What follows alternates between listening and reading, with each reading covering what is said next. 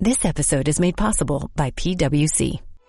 When unprecedented times are all the time, it's time to start walking the talk. Leaders like you turn to PWC to see and stay ahead.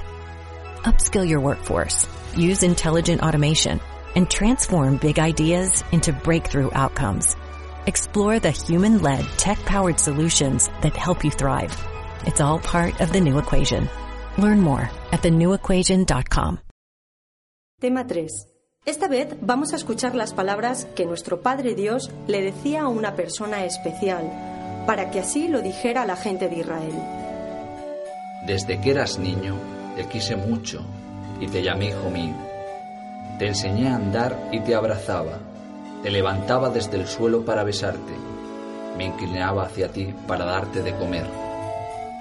También Jesús le hablaba en muchas ocasiones a los discípulos sobre Dios y cómo Él nos quiere a los seres humanos cuando creemos en Él y confiamos en Jesús.